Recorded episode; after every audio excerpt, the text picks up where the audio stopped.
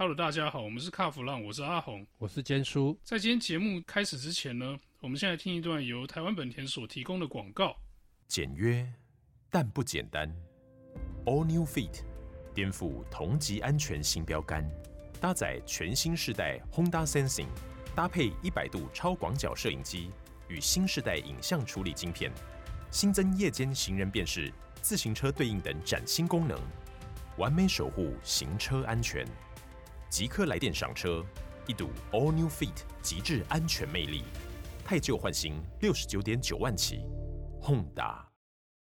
坚叔，我们今天要来聊这个限电对电动车造成的影响哦。虽然说在台湾的限电的这个机会现在看起来是还很遥远了，可是最近这个中国大陆这个限电的事情哦，倒是蛮严重的，非常严重啊。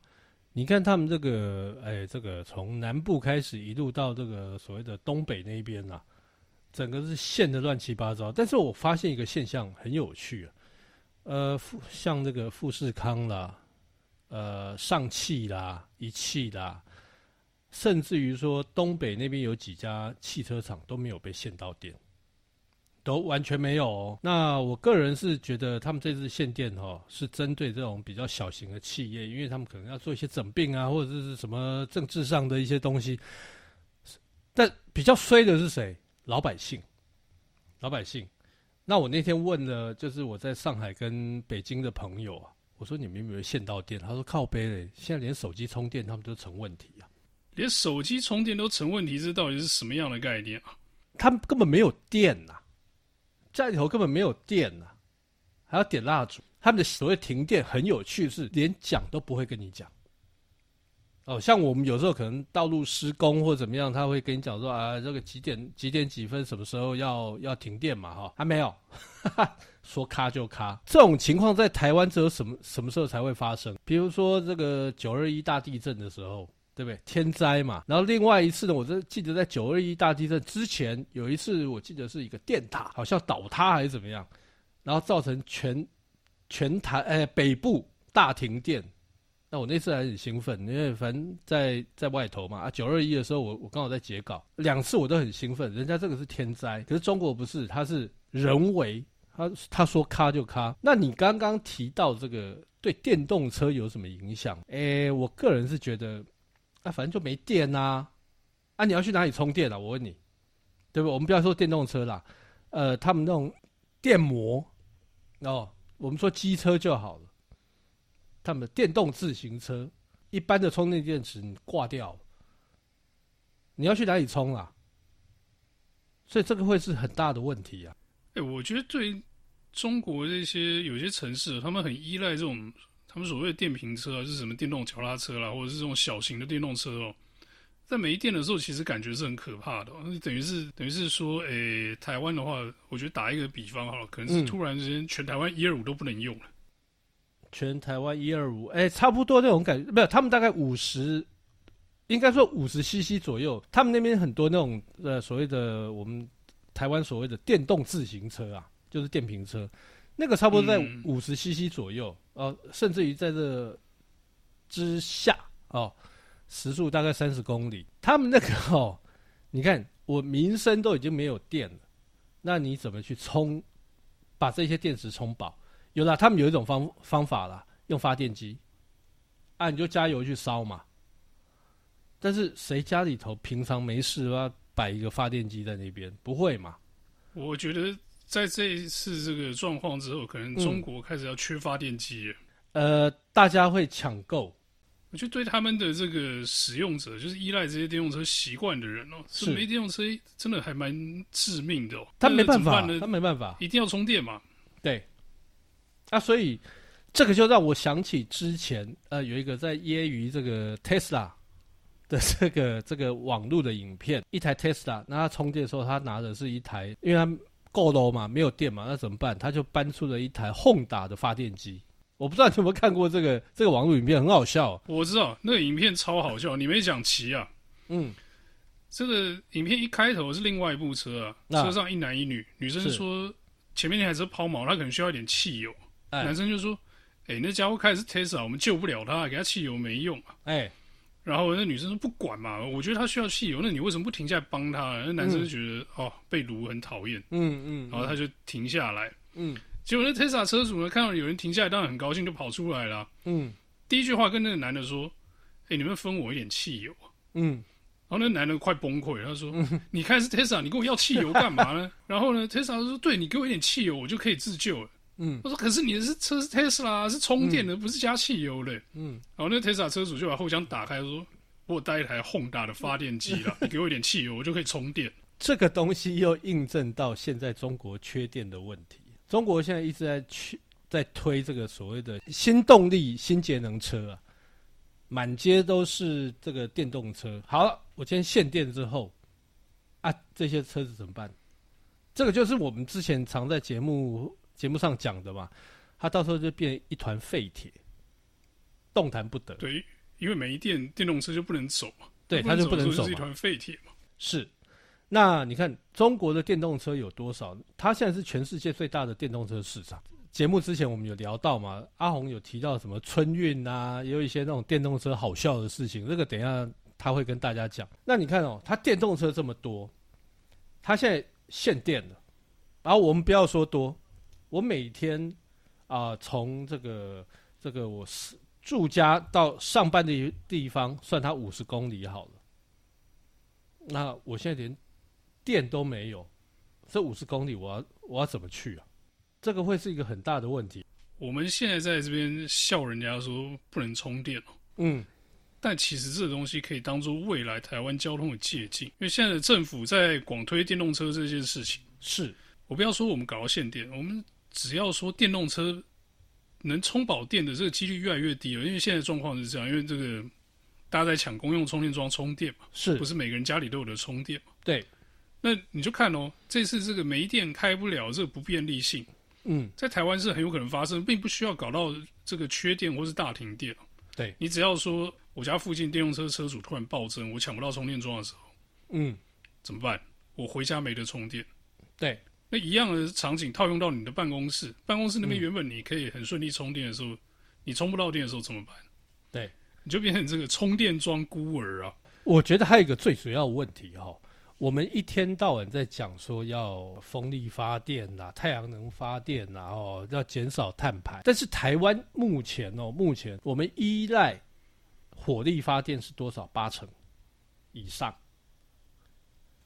八成以上。对，那你又要这个变成这个什么什么零碳排，又要零碳排，你又要降低这个这个火力发电。好啊，那你没有火力发电，那你电哪里来？所以我觉得这个。这个有点有点疗效，你知道吗？尤其是台湾啊，台湾因为像这种天然资源很缺乏，那你没有电啊，不，不要说电了，啊，煤炭，你说煤炭脏，那你又你又不用煤炭发电，那你说呃要用什么太阳能啊、风力啊？其实台湾在这这一方面的的条件，并没有像国外那么好。万一这些都没有了，啊，你电动车要怎么办？加塞哦，还是用爱发电？我觉得啦，电动车的部分呢、啊，嗯，他们都用一个很好的话术，就是说，哎，我们可以用干净的电能来实现零碳排的梦想。对，所以他们现在一直在大家注意我的话术哦，用干净的电能来实现零碳排的梦想。嗯，那在台湾刚刚有提到火力发电的占比是百分之八十以上。对。那我们先不讲这个烧煤或者是燃气哦，燃气那个又比烧煤稍微干净一点，嗯、但是实实际上这些都是有排碳的嘛。对，那有排碳的时候，你就不能说你是这个呃干净的能源的来源嘛？你的电力是有碳排造成的嘛？那，你看哈、台湾现在有多少的业者投入要做绿电？我跟你讲，各行各业都有，各行各业，因为那是一块很大的饼。各行各业都投入要发展绿电，但是真正有办法发展那么多的绿电吗？其实我心里头一直是一个问号。我一直认为说，台湾要发展绿电，其实只是一个，就是一个利益共同体，一堆人他想要从这边获利而已啊，都是打打口号而已。那真正有没有那个条件去做到绿电？好，这是一个问题。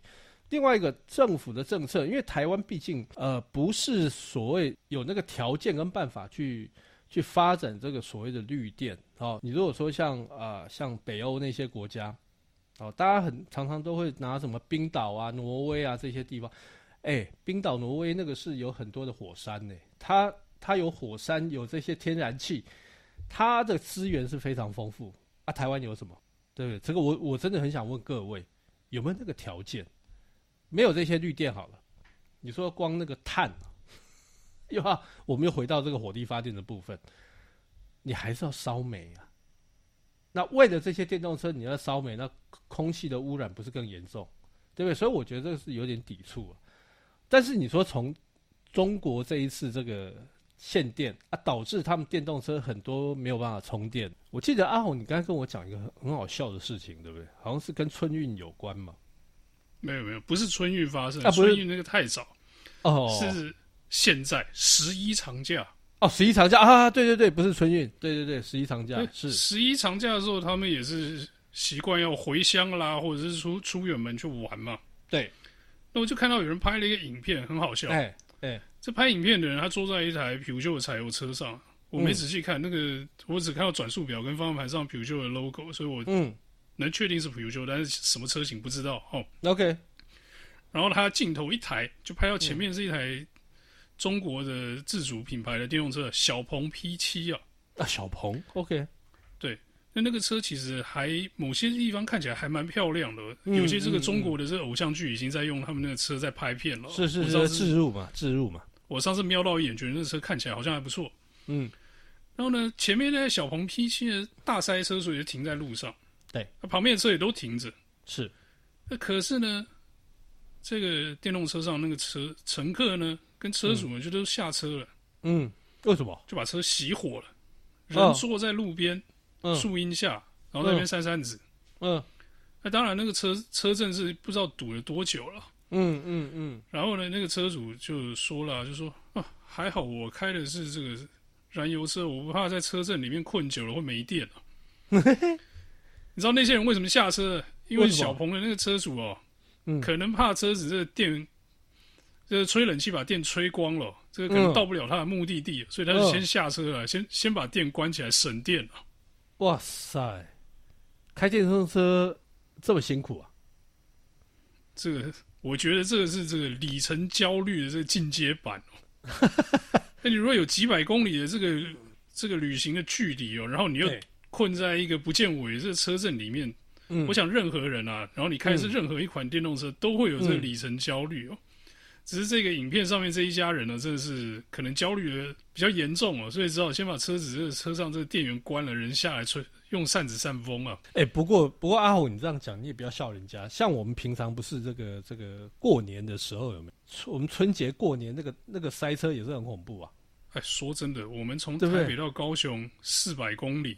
跟他们那个可能动辄五六百上千人的距离相比哦，小巫见大巫。不是、啊、小巫见大巫是没错，可是你塞在高速公路上面八个小时、九个小时，你电动车可以撑那么久，现在已经不是这个距离的问题，你知道吗？是你塞越久，那个电耗的越快，因为你要吹冷气，你要听音响啊。